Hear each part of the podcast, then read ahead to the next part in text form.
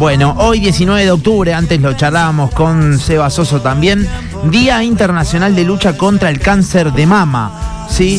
Para eso, para charlar eh, sobre también cómo divulgar este tema y cómo llegar, está del otro lado, ya la presento, una ginecóloga infanto-juvenil desde hace más de 25 años, a través de sus cuentas de Instagram y de TikTok. Bueno, se dedica a comunicar la sexualidad sin tabú, exposta. Eh, ahora cuando vemos el usuario, síganla porque el contenido está buenísimo. Logró tomar notoriedad ahí, eh, luego de hablar de estos temas sin tapujos, por más de dos años y actualmente tiene más de 140 mil seguidores en Instagram, 1.600.000 en TikTok. Estoy hablando de Vilma Rosisewski, que ya está del otro lado para charlar con los secuaces. Vilma, acá te saluda Nacho de Radio Boeing de Rosario. ¿Cómo va?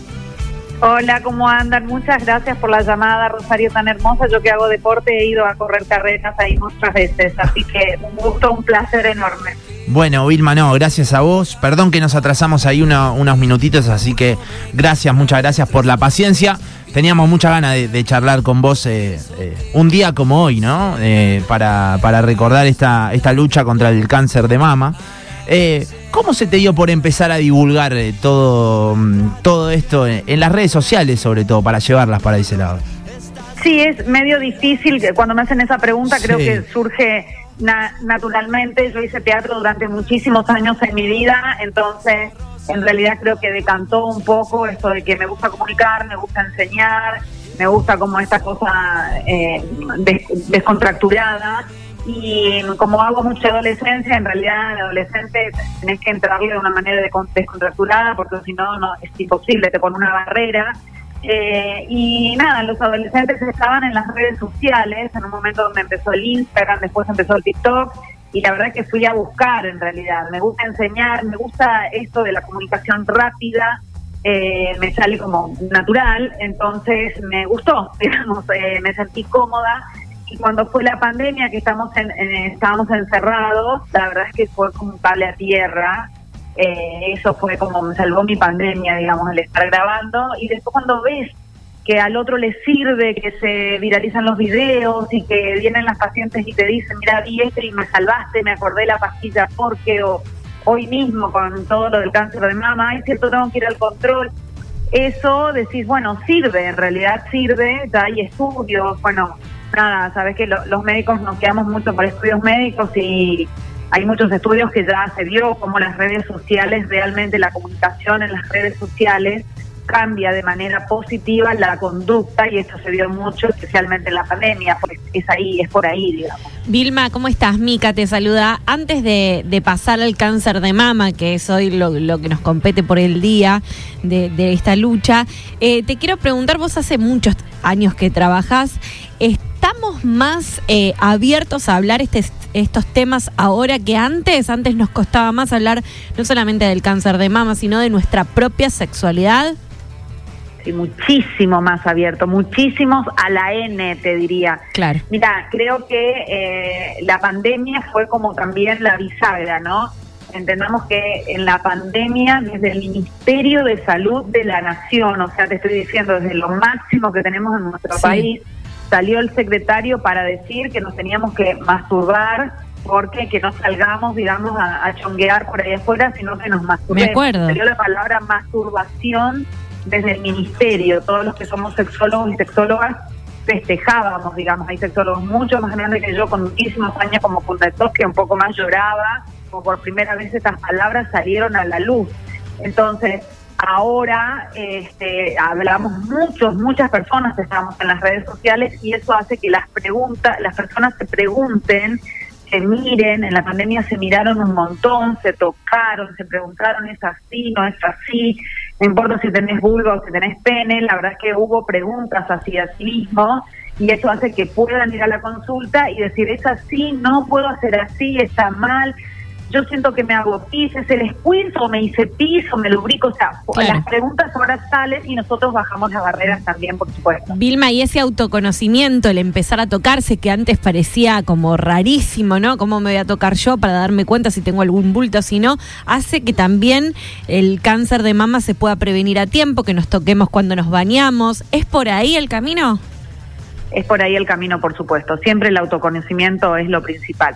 Nosotros siempre hablamos del, autoexamen, es más, he hecho videos, miles, hoy, hoy lo puse y demás. A veces las personas cuando se tocan, vamos a hablar de la mama, que es lo que nos compete hoy, a veces la realidad es que uno no sabe tocarse y todo lo que podamos tocar este, nos puede asustar. Eh, y tocamos como por demás. Entonces está como discutido el autoexamen, pero siempre tocarse, cuando nos tocamos y tocamos un nódulo ya llegamos tarde en realidad. Una mama, eh, una mano que no sabe tocar, toca bultos a partir de dos centímetros. Una mano de un ginecólogo que tocamos todo el día, tocamos a partir de uno. Y la mamografía detecta lesiones menores al medio centímetro. Por eso en realidad, digamos, el autoexamen está bien, pero si hablamos hoy en día, en el 2022, ya no tendríamos que llegar con un nódulo, tendríamos que llegar muchísimo antes. Por eso creo que los logos de, la, la, palabra en realidad de este año es la detección temprana, lleguemos antes de... Eh, hay mucho miedo en el tema de la mamografía, que me duele, que me va a molestar, cómo puede ser, tengo prótesis, me la puedo hacer, no es el único medio que tenemos hoy en día para la detección temprana, así que la verdad es que hay que ir hacértelo, es una vez al año, no pasa nada. Estamos hablando con Vilma, conocida en redes sociales como arroba gineco y vos. Eh, Vilma, en esta fecha tan, tan especial, por ahí empezamos a desmitificar algunas cosas con respecto al cáncer de mama. ¿A qué edad deberían comenzar eh, los estudios de prevención o eh, el autoconocimiento? Bueno, el autoexamen en realidad siempre que empezás a menstruar ya podrías empezar a tocarte. Pero entendamos que para la prevención del cáncer de mama, que es el estudio que se llama mamografía, empieza a los 40 años, el primero, y especialmente si decimos, bueno, no sé, digo lejos, no, especialmente a los 50 ya es recontra obligatorio, pero a los 40 es esencial. Nosotros siempre utilizamos métodos complementarios como la ecografía mamaria, porque la mama es densa y a veces la mamografía necesita otro estudio, pero la ecografía no reemplaza a la mamografía, la mamografía es el estándar. Y por supuesto, como en todos los cánceres, si uno tiene un antecedente eh, cercano, como una mamá, una hermana, una hija, a veces empieza antes con la mamografía, pero la edad, para que nos quede claro, es a partir de los 40. ¿Y si tenés prótesis, igualmente la edad es a partir de los 40? Exactamente, si tenés prótesis, igual la edad es a partir de los 40. Y con antecedentes, Vilma, eh, recién lo nombrabas, ¿qué se recomienda tal vez a los 30? A los 35. Una eh, que también está discutido, la realidad es que el Instituto Nacional del Cáncer dice que no, pero bueno, en general en Argentina somos recontra cuidadosos. Es como hacemos tanta publicidad, la verdad que es un país que es muy cuidadoso, tanto con el Papa Nicolau como con la mamá. Entonces, eh, hacemos una mamografía previa como de, de, comienzo en las personas que tienen antecedentes a los 35 y después a partir de los 40. Pero entendamos también, esto es importante saberlo porque a veces no lo saben, aquellas personas que tienen mucho antecedentes, cáncer de mama familiar, cáncer de colon, que la mama y el colon son primos hermanos, igual que la próstata, pueden hacer un consejo genético. Esto que hizo, por ejemplo, Angelina Jolie, que se hizo un estudio genético para ver si ella tenía realmente este, la posibilidad de tener cáncer de mama y que después decidió ella sacarse la mama y ponerse prótesis para disminuir su riesgo, eso también existe el consejo genético, hay muchos lugares de diagnóstico, entonces aquellas personas que tienen mucho riesgo pueden hacer la consulta. Vilma, eh, cuando decimos recomendable no es que está prohibido. Si vos querés ir a hacerte antes el estudio a los 33, 32, te lo van a habilitar igual en la obra social. Por supuesto, por supuesto. Lo que pasa es que es un estudio, la mama es muy joven y no llega a verse lo necesario y además el riesgo baja, pero por supuesto que nadie le va a negar, porque no es que dice, no, no, usted acá no entra, ¿eh? Claro. De, de, de, los cánceres de, de, que puede tener la mujer en sus eh, aparatos femeninos, eh, recién comentábamos, hablábamos del cáncer de mama por esta fecha tan importante, pero ¿qué pasa con otros cánceres que tiene la mujer? ¿Cómo estamos en las cifras respecto a la prevención? Y sí, el cáncer de mama y el cáncer de cuello uterino es el, el, segundo más importante. Entendamos que el cáncer de cuello uterino tiene que ver con el HPV y ha bajado bastante gracias a la vacuna que está ya de toda la generación del 2000, está la vacunación del HPV de manera gratuita para las varones y las mujeres eh, a los 11 años en nuestro país, así que es muy importante. Y también la detección de la posibilidad de tener HPV, que es el test de HPV para las mujeres a partir de los 30 años. Así que en eso avanzamos un montón también en todo este tiempo y no nos olvidemos obviamente del Papa Nicolau, ¿no? que es nuestro estudio de Gold Standard. Pero con nuestro país es muy amplio, las campañas son muy difíciles a veces de hacer y entendamos que también hay gente que vive muy lejos, muy lejos de un, eh, de un centro, de, salud. Claro, muy lejos. Y con esto de la pandemia y la pobreza y todo demás, sabemos que es muy difícil, entonces es muy difícil acceder eh, a, esto. Entonces, en eso está, digamos, el Plan Nacional de, la Depresión del HPD que, que va con todo, pero tiene que ver muchísimo también con eso.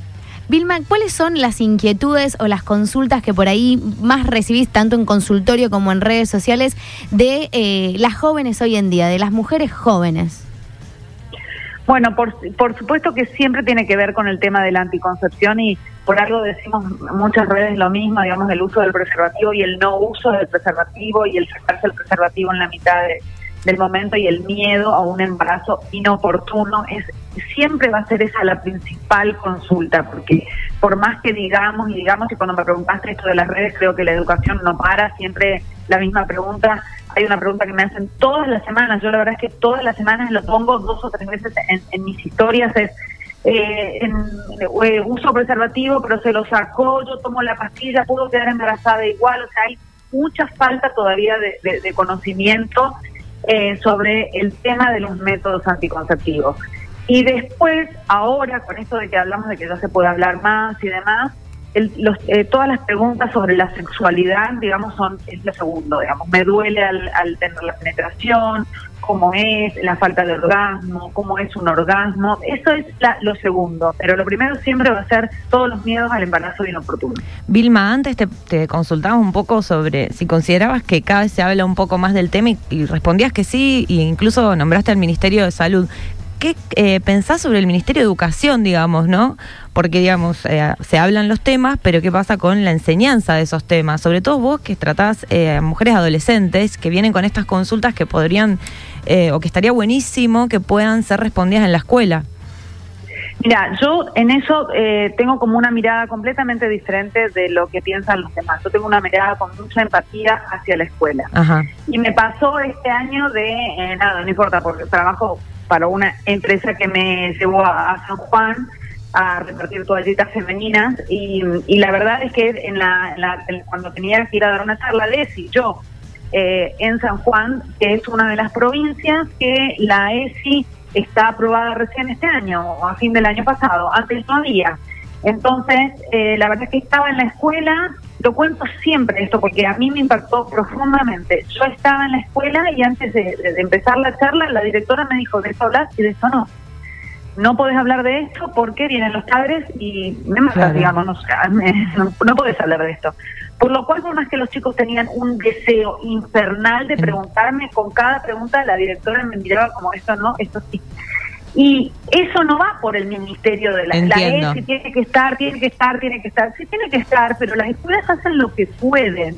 Y hay que entender que uno tiene que pararse adelante de adolescentes a hablar de sexualidad y decir pene, decir vulva, decir vagina. No todos pueden hablar de eso. Es una cosa que la sexualidad nos atraviesa a nosotros para poder hablar vos lo tuviste que atravesar. Exacto. Entonces no es tan fácil solicitar que la escuela haga todo el trabajo. El trabajo tiene que empezar en la casa, tiene que empezar en la casa cuando apenas llega el bebé y uno dice vulva. Eso es lo que estoy viendo cada vez más, especialmente en mi consultorio, de niñitas de 10, 11, 12 años que ya te dicen clítoris, eso no existía antes nenas chiquititas que en su primera menstruación se pueden, si quieren colocar la copa menstrual, eso jamás existía antes. Vamos haciendo avances, algunos más rápido, otros más lentos. Yo creo que hay que tener paciencia y no esperar todo ya. Me parece que vamos avanzando. Yo tengo una mirada muy positiva y más empática con el colegio. Vilma, recién te preguntaban por las pastillas anticonceptivas y siempre se dice que ¿Es recomendable parar en, un, en algún momento para las mujeres en determinadas épocas, no tomarlas durante tanto tiempo seguido, hacer como un corte porque te puede perjudicar, te puede traer enfermedades? Eh, ¿Esto es así o es solamente un mito popular, digamos? un recontra mito popular, recontra mito popular. Y la verdad es que eh, decimos cada vez más eso, porque en realidad las chicas cuando paran no se cuidan de manera correcta con preservativos y ahí es donde ocurren los embarazos inoportunos. No hay ninguna ningún beneficio con el hecho de parar. Ahora, si alguien quiere parar porque no sé, no tiene más pareja y quiere cambiar de método y demás y con, conscientemente sabiendo que tiene que usar preservativos, bueno, vale, pero no existe el descanso por descansar, digamos. Vilma, tenemos consulta de los oyentes. Eh, una es, mm, la leo tal cual, yo me ligué las trompas cuando nació mi último hijo. Me dijeron que la ligadura de trompas reducía notablemente el riesgo de cáncer de cuello de útero. ¿Esto es así? Y si lo es, ¿por qué no está difundida la información? No, no reduce para nada el, el riesgo de cáncer de cuello de útero, no tiene nada que ver con nada, digamos, las trompas están arriba dentro de la panza, el cuello del útero está en la vagina y no tienen nada que ver con la reducción del cáncer de cuello de útero. No sé lo que quiso decir o lo que le quisieron decir, pero no es correcto. Bien, una más, ¿el cáncer de mama se puede dar en los hombres? ¿Cómo prevenirlo en este caso? Sí, por supuesto que se puede dar en los hombres, es muy bajísimo tiene mucho que ver también con este, el uso también de hormonas muchas veces en los eh, las personas que van al gimnasio y hacen físico-culturismo y demás. Y la realidad es que la manera de prevención en el hombre no hay una mamografía, ya se detecta cuando la persona se toca un nódulo. Entendamos que no solamente todos los cánceres tienen que ver con el riesgo genético, sino también hoy se habla de esto epigenético, ¿no? El ambiente, lo que comemos, lo que tomamos, los tóxicos que ingerimos. Entonces, siempre que tengamos una alimentación saludable, hagamos deporte, que por más que parezca que repetimos y repetimos, eso siempre ayuda, ¿no? Y la alimentación orgánica que cada vez más personas están tirando. Perdón, Vilma, una pregunta más de esto que vos decías recién que me, que me queda duda. ¿Por qué no el hombre no se puede hacer eh, una mamografía? No, porque el riesgo de cáncer de mama es bajísimo. Entendamos ah, que los estudios de screening son justo, justamente se hacen cuando la población tiene tanto riesgo para que uno pueda eh, realizar un, un, testeo así masivo. Bien. Es Vilma Rosinewski con quien estamos hablando. Eh, en redes la pueden encontrar como Gineco y Vos. Eh, le puedes preguntar lo que quieras porque ella siempre se presta a charlar. Así que hoy, hoy nos serviste de muchísima ayuda y muchísimas consultas en el WhatsApp. Así que no queríamos dejar de agradecerte este ratito. No, gracias a ustedes, amables y muchas gracias. Y como les dije, me encanta Rosario. Así que. Bueno, cuando estés por acá te invitamos. te invitamos al piso. Bueno, cuando haya alguna carrera de deporte les aviso y así me paso por ahí. Muchas gracias. Gracias. Buenas tardes, hasta luego. Gracias, Vilma. Chau.